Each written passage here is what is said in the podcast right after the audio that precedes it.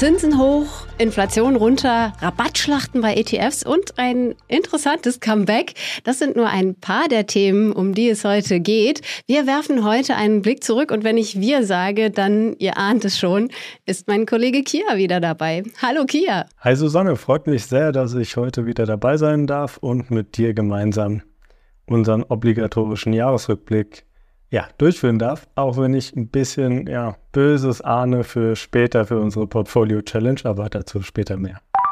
Bevor es losgeht, habe ich eine wichtige Info für dich.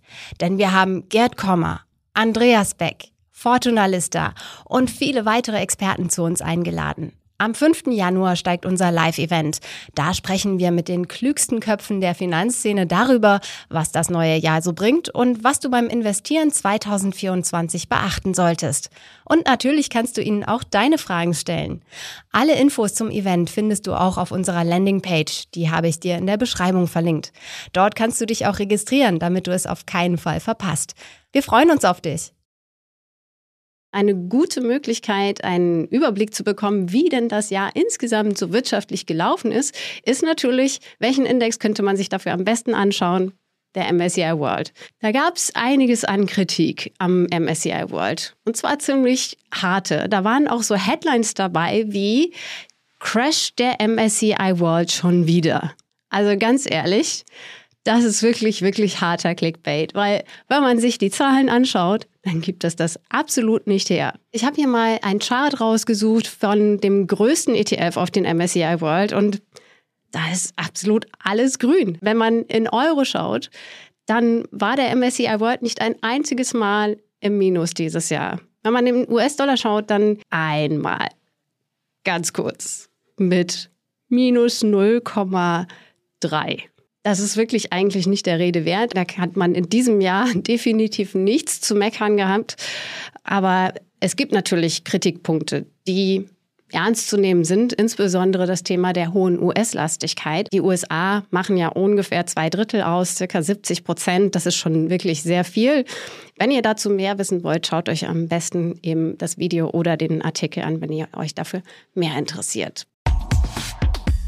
Die gute Entwicklung des MSCI World oder generell die gute Entwicklung des Jahres spiegelt sich auch auf unserer Länderkarte wieder.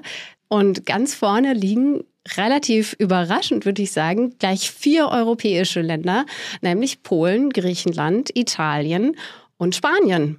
Totgesagte leben manchmal doch länger, als man glaubt.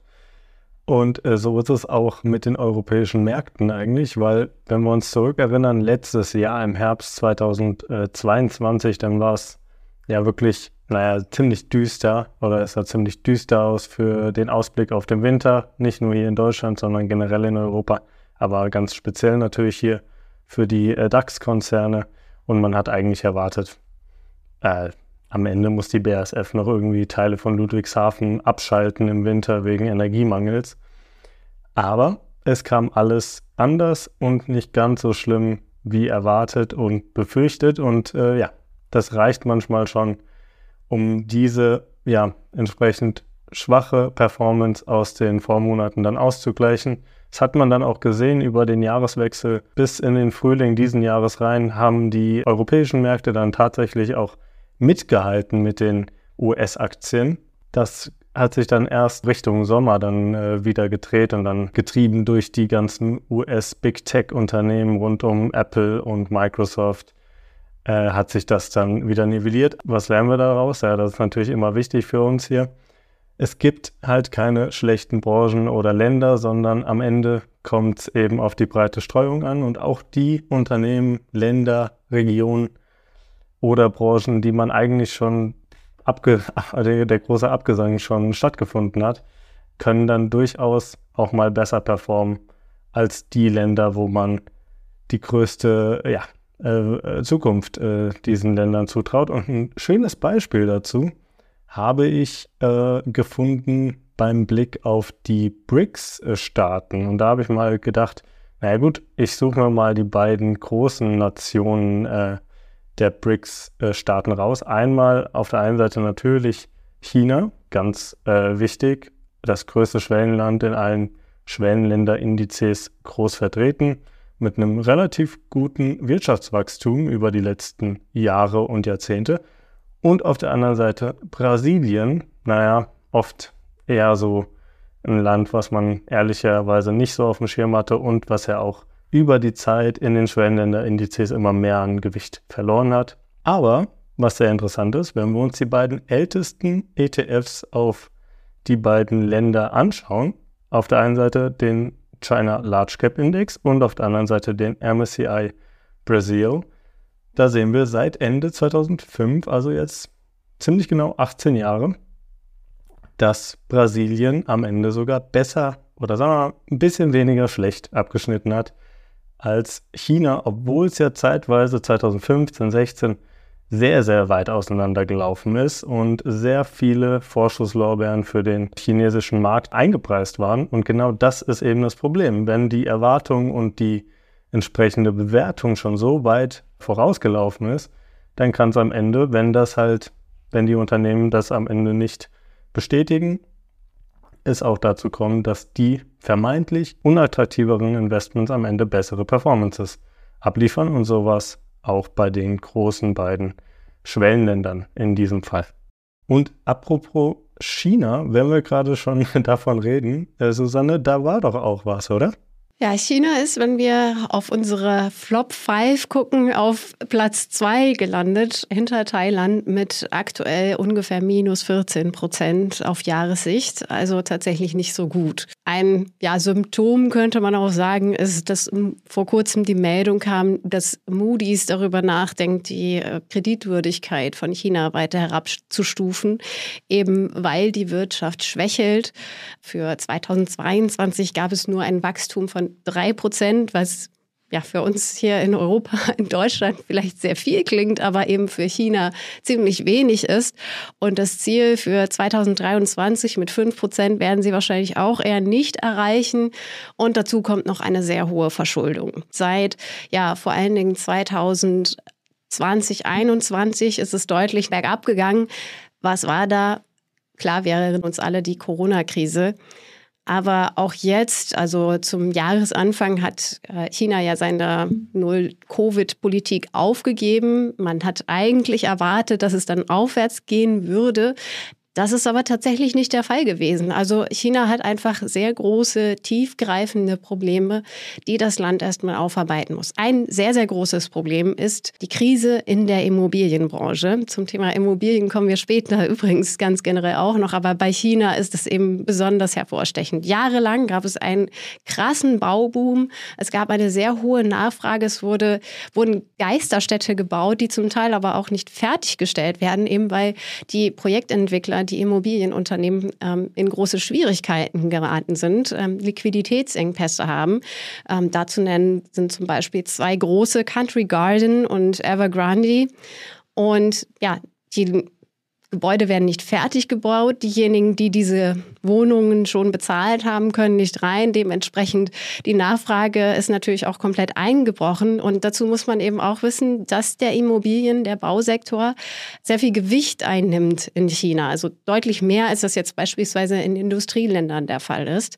Also dementsprechend wirkt sich das natürlich auch deutlich aus. Aber das ist nicht das einzige Problem. Was dazu kommt noch, sind eben einmal, ähm, dass der ja, die Binnennachfrage, der Konsum auch nachgelassen hat. Und auch noch der, äh, ja, die Nachfrage aus dem Ausland, die hat auch noch nachgelassen, was natürlich auch jahrelang eine, eine große Stütze für China war. Also da kommt sehr viel zusammen und obendrauf kommen auch noch demografische Probleme. Ihr wisst ja vielleicht, dass China sehr lange eine Ein-Kind-Politik gefahren hat. Also man durfte nicht mehr als ein Kind haben in der Familie. Und jetzt ähm, altert eben die Gesellschaft. Gleichzeitig gibt es aber auch noch eine sehr hohe Jugendarbeitslosigkeit. Also man hört schon, da kommt wirklich sehr viel zusammen, was China eben erstmal aufarbeiten muss. Nachdem wir uns jetzt die Länder mal angeschaut haben, gucken wir mal auch auf die verschiedenen Branchen. Kia, wie sieht es da aus dieses Jahr? Ja, insgesamt muss man sagen, eine wirklich positive Entwicklung. Wenn wir auf unsere Branchen, auf den Marktüberblick gehen, dann sehen wir ja relativ äh, schnell, da sind kaum Branchen im negativen Bereich. Also bis auf die Versorger, den, das Gesundheitswesen und den Basiskonsum eigentlich alles im Plus. Selbst die Grundstoffe, die bei uns noch unter Flop-Branchen aufgeführt werden, mit einem Plus, wohlgemerkt, von 6,4 Prozent. Also da sehen wir schon äh, insgesamt in der Breite eine sehr, eine sehr schöne Entwicklung 2023. Und wenn wir auf die linke Seite schauen, die Top-Branchen dieses Jahr mit der Technologie, der Telekommunikation und dem zyklischen Konsumgütern. Und es gibt einen guten Grund, warum es gerade diese drei Sektoren sind, die vorne weglaufen. Zum einen Technologie müssen wir, glaube ich, nicht so viel drüber reden, denn ja gut, das sind halt die Big Tech-Werte, die äh, die Wall Street, die Nasdaq nach vorne getrieben haben und eben auch den Großteil im, in den Weltindizes ausmachen. Aber sehr interessant eben auch im Kommunikationsbereich. Da gab es über die letzten Jahre immer mal wieder Umstrukturierungen in der Branchen, Branchenverteilung, einfach um den Technologiesektor nicht zu groß werden zu lassen. Da hat man nämlich kurzerhand solche Unternehmen wie Alphabet oder Meta reinsortiert und entsprechend sind das nicht nur die Telekoms und ATTs, die ja zum Teil ziemlich äh, rumdümpeln, sondern es sind halt wirklich die Kurstreiber Meta und Alphabet. Und der dritte im Bunde, nicht zyklischer Konsum. In diesem Fall sehen wir da als Top-Position mit 20% eine Amazon und auch eine Tesla mit dabei, die ja auch von einigen als Technologiewert gesehen äh, wird. Also in allen drei Sektoren sehr, sehr hoher Technologieanteil. Das Thema des Jahres 2023 waren die steigenden Zinsen. Also okay, zugegeben, das fing auch schon im Jahr 2022 gegen Ende des Jahres an, dass die Zinsen gestiegen sind. Aber die Auswirkungen davon, die hat man vor allen Dingen dieses Jahr gespürt und gesehen. Und dazu auch die endlich sinkende Inflation. Und was bedeutet steigende Zinsen und sinkende Inflation? Risikoarme Assets werden plötzlich interessanter. Also bis vor ein paar Jahren gab es ja im Prinzip nicht wirklich eine Alternative zu Aktien und Aktien-ETFs, wenn man eben Rendite haben wollte für den Vermögensaufbau. Aber das sieht jetzt anders aus. Und damit haben wir ein sehr interessantes Comeback, nämlich das Tagesgeld ist wieder da. Das Jahr hat begonnen mit einem Duell der Neo-Broker, wenn man so will. Scalable Capital und Trade Republic haben äh, mit Zinsangeboten nur so um sich geworfen. Und auch andere Banken sind da eingestiegen und haben zum Teil sehr, sehr interessante Zinssätze angeboten für Tagesgeld. Allerdings, es gab einen Haken daran. Oft gab es diese wirklich guten Zinssätze oder gibt es auch immer noch nur unter bestimmten Bedingungen, nämlich für Neukunden vielleicht nur, für Bestandskunden deutlich niedrigere oder nur bis zu einem bestimmten Betrag und eben oft auch nur für einen bestimmten Zeitraum. Das heißt, wenn man tatsächlich wirklich von diesen guten Zinssätzen profitieren will, dann muss man unter Umständen so eine Art Tagesgeld-Hopping betreiben, sprich immer wieder neue Konten eröffnen. Falls das dich nicht nervt, dann schau auf jeden Fall mal auf unserem Tagesgeldvergleich vorbei. Da findest du bestimmt auch das Richtige für dich. Aber für diejenigen, die das, äh, ja, die das wirklich stört und die keine Lust haben, ständig irgendwie neue Konten zu eröffnen, wurde ein anderes Thema, kam ein anderes Thema neu auf, nämlich die Tagesgeld-ETFs.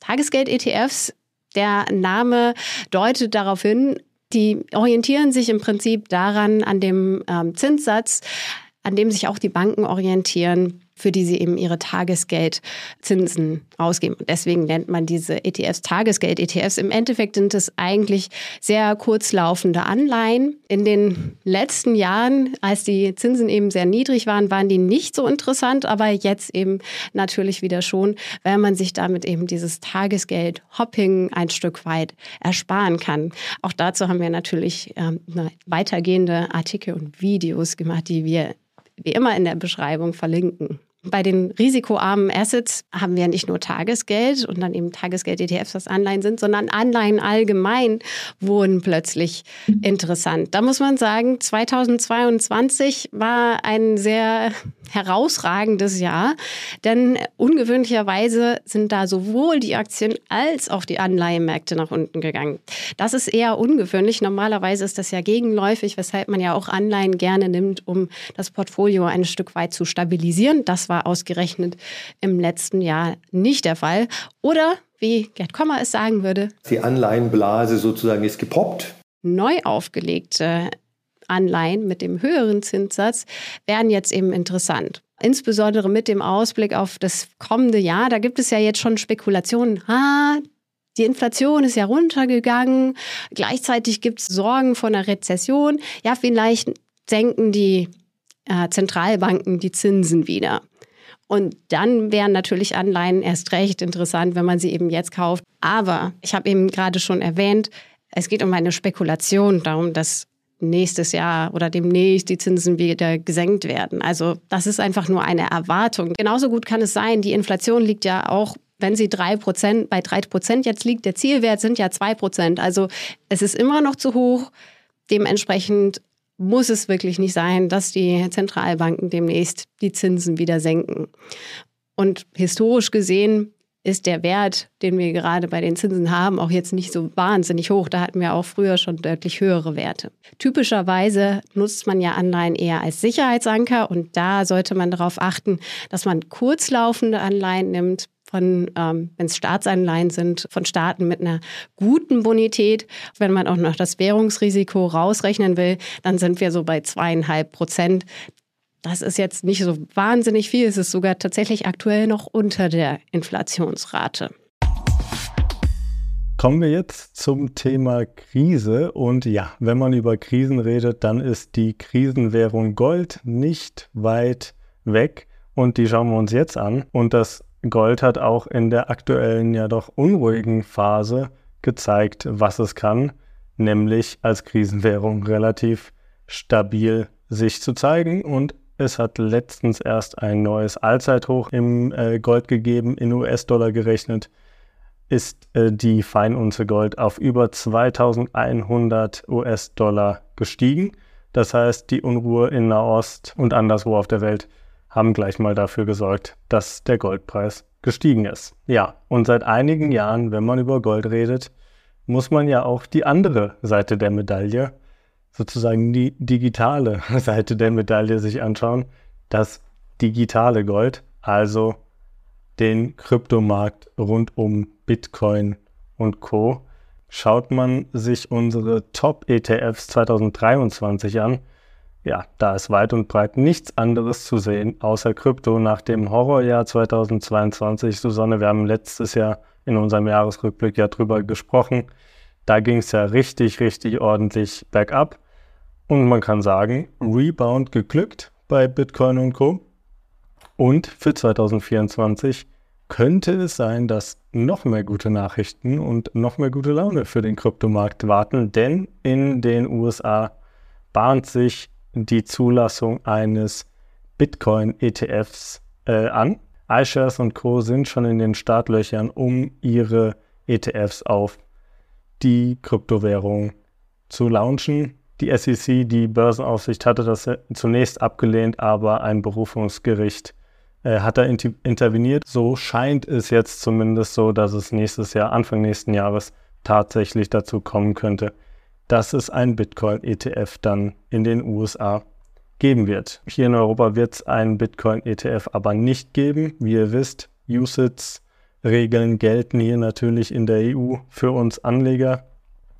Und die besagen ja unter anderem, dass ein ETF eine gewisse Mindestdiversifikation einfach einhalten muss und äh, da gibt es oder wird es keine ETFs auf ein Asset wie beispielsweise den Bitcoin geben. Als letztes natürlich auch die Hoffnung auf eine lockerere Geldpolitik, die äh, Bitcoin weiter ähm, steigen lässt. Also der Bitcoin ist ja letztens erst über 40.000 Euro äh, gestiegen oder beziehungsweise US-Dollar gestiegen.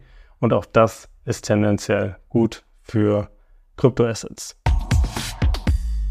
Lockere Geldpolitik ist auch ein sehr, sehr gutes äh, Stichwort für unser nächstes Thema, denn da sind wir, wie angekündigt, bei den Immobilien. Ja. Die hat es ja auch ziemlich zerrissen, die Immobilienbranche, den Immobiliensektor im letzten Jahr. Es ging da zwischenzeitlich ordentlich runter, fast zweistellige Verluste auf Jahresbasis gab es da zu beklagen, vor allen Dingen so im Oktober, November. Das hat sich jetzt so langsam wieder ein bisschen erholt. Aktuell ist man äh, plus minus null und damit ist man ja schon am unteren Ende unserer Sektorverteilung, wie wir vorhin gesehen haben. Ja, und woran liegt das? Ganz einfach. Immobilienaktien arbeiten grundsätzlich und traditionell mit ganz großem Kredithebel. Das ist einfach Teil des Geschäftsmodells.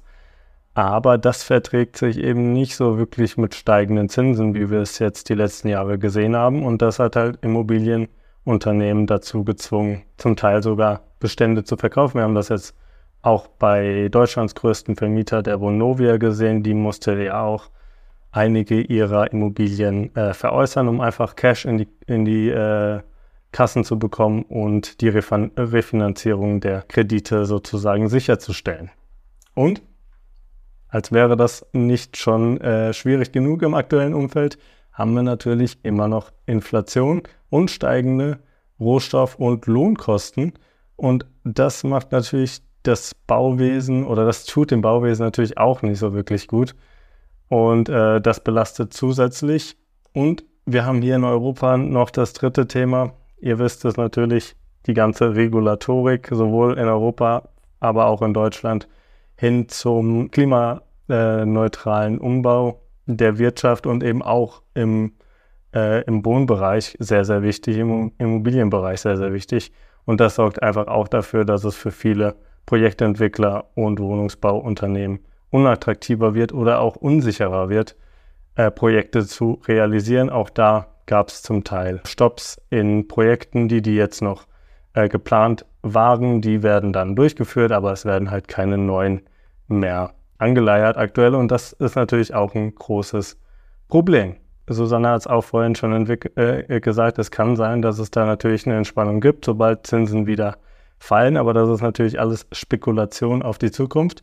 Wenn ihr euch aber trotzdem für den Bereich Immobilien, Immobilienaktien interessiert, da haben wir einen Artikel zu geschrieben im Herbst. Da ist eigentlich alles noch äh, aktuell, auch Stand jetzt. Also schaut da gerne mal rein. Wir verlinken euch den Artikel.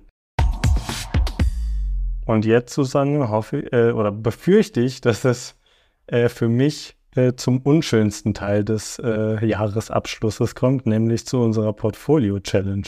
Kurze Erinnerung, im April haben wir beide äh, jeweils ein Portfolio angelegt und uns gegen gegeneinander antreten lassen, also diese Portfolios gegeneinander antreten lassen, um zu gucken, wer von uns beiden da ähm, ja, besser abschneidet. Hier nochmal kurz die Kriterien: 10.000 Euro fiktive Einmalanlage und Wichtig war jetzt nicht einfach zu sagen, okay, wir schmeißen alles in den MSCI World, das wäre einfach gewesen, sondern nach einer alternativen Anlagestrategie zu schauen. Also, um es nochmal ganz klar zu sagen, das sind nicht unsere privaten Portfolios, die wir hier gegeneinander antreten lassen, sondern wir haben uns für euch einfach mal angeschaut, was gibt es denn da so noch? Was könnte man noch so machen? Wir erklären das jetzt nicht im Detail, wofür wir uns entschieden haben. Wenn euch das interessiert, dann schaut einfach die Folge von damals nochmal nach. Kurze Erklärung, bei mir war der Ansatz ein Faktorenportfolio und dazu habe ich noch ein bisschen Anleihen und ein kleines bisschen Bitcoin reingemischt. Ja, bei mir waren es Themen-ETFs, die ich mir ausgewählt habe, zu ganz verschiedenen Themen, die ich spannend fand. Aber das hat jetzt nicht so wirklich geklappt mit der Performance oder ja, hat sich nicht so wirklich positiv für mich entwickelt, leider. Obwohl der Anfang sah ja sehr gut aus, bis August. Ja, also so im Frühling hast du doch eigentlich ganz gut gelegen mit deiner Einschätzung, aber ja, wie du schon sagst, im Sommer ging es dann leider bergab. Für mich auch ein bisschen, aber halt einfach nicht ganz so doll wie für dich. Du hast jetzt auch ganz schön aufgeholt zum Schluss hin wieder, aber ähm, hat dann leider doch nicht gereicht. Also im Augenblick zumindest liege ich vorne. Aber wenn man sich die Realität jetzt mal anschaut und den MSCI World dagegen hält, dann muss man sagen, für uns beide hat sich das nicht wirklich gelohnt. Vor allen Dingen, wenn ich überlege, wie viel Zeit ich da reingesteckt habe, mir zu überlegen, wie ich das Portfolio zusammensetze und was ich da reinmachen soll. Und am Ende des Tages wäre eben so ein schlichter Welt-ETF sehr viel besser gewesen. So ist es manchmal, aber eigentlich ist das ja auch am Ende fast das, was wir uns erhofft hatten. Nicht, dass wir hier dann am Ende noch Offerten bekommen für Portfolio-Management-Praxisen, äh, ja, aber am Ende ist es natürlich für uns natürlich auch Bestätigung von dem, was wir immer propagieren. Manchmal ist weniger mehr und ein MSCI World tut es dann eben auch. Kommen wir zu einem schwierigen Thema. Auch dieses Jahr mussten uns wieder viele ETS verlassen. Ganz besonders in Erinnerung bleiben werden uns die Cannabis-ETFs und der Petcare-ETF mit dem wunderbaren Ticker CATS. Aber es ist uns ein Trost, dass nicht alle der 163 ETFs liquidiert werden, sondern einige von ihnen werden uns in anderer Form erhalten bleiben, weil sie gemerged werden. Es gab auch viele neue ETFs an der Zahl, nämlich insgesamt fast 300 Stück. Ich habe es mir hier aufgeschrieben. Und darunter ganz spezielle ETFs zu den Themen Uran. Ja, ist ja jetzt wieder ganz äh, heiß im Kommen. Vor allen Dingen in äh, Frankreich, meine ich. Ja. Und Rüstung, leider auch ein Thema, was äh, immer beliebter wird aktuell. Und ich weiß auch nicht genau, was es uns sagen soll, dass Uran- und Rüstungs-ETFs jetzt neu aufgelegt werden und Cannabis- und Petcare-ETFs eingestellt werden. Was meinst du, Susanne? Offensichtlich laufen wir auf weniger chillige Zeiten zu. 2023 war wirklich ein tolles Jahr für ETF-Investoren, denn die ETF-Anbieter haben sich richtig gehend Rabattschlachten geliefert. Also sie haben die Kosten, die Gesamtkostenquoten, die TER gesenkt. Beispielsweise X-Trackers, die haben die Kosten von insgesamt 30 ETFs gesenkt. Oder den MSCI World, haben wir ja jetzt schon ein paar Mal drüber gesprochen, wirklich ein sehr beliebter ETF. Da gibt es inzwischen vier Stück davon, die nur 0,12 Prozent kosten. Da ist der Amundi MSCI World dazu gekommen. Mitte des Jahres wurde ein neuer FTSE All World aufgelegt. Das war vorher quasi Monopol von Vanguard. Da gibt es jetzt auch einen Invesco und der kostet nur 0,15 Prozent. Der Vanguard hat eben 0,22 Prozent gekostet und relativ frisch. Wer das äh, letzte Insights geschaut hat, der weiß es auch. Der Spider S&P 500 kostet nur noch 0,03 Prozent. Um sich das mal vor Augen zu führen, das bedeutet, wenn du 10.000 Euro investierst, dann zahlst du nur 3 Euro pro Jahr. Also da gibt es Girokonten, die sind definitiv teurer. Tatsächlich ist es so, dass die Kosten von ETFs schon seit Jahren sinken und insgesamt sind ETFs einfach ein, ja, ein Geschäft, was auf Skalierung beruht. Also je mehr Geld in so einem ETF drin ist. Je größer das Fondsvolumen ist, umso rentabler ist der ETF natürlich. Die Kosten sind ja nicht besonders hoch, aber ein bisschen ist da eben schon drin und das muss natürlich reingeholt werden und das funktioniert einfach schlicht und einfach über die Größe.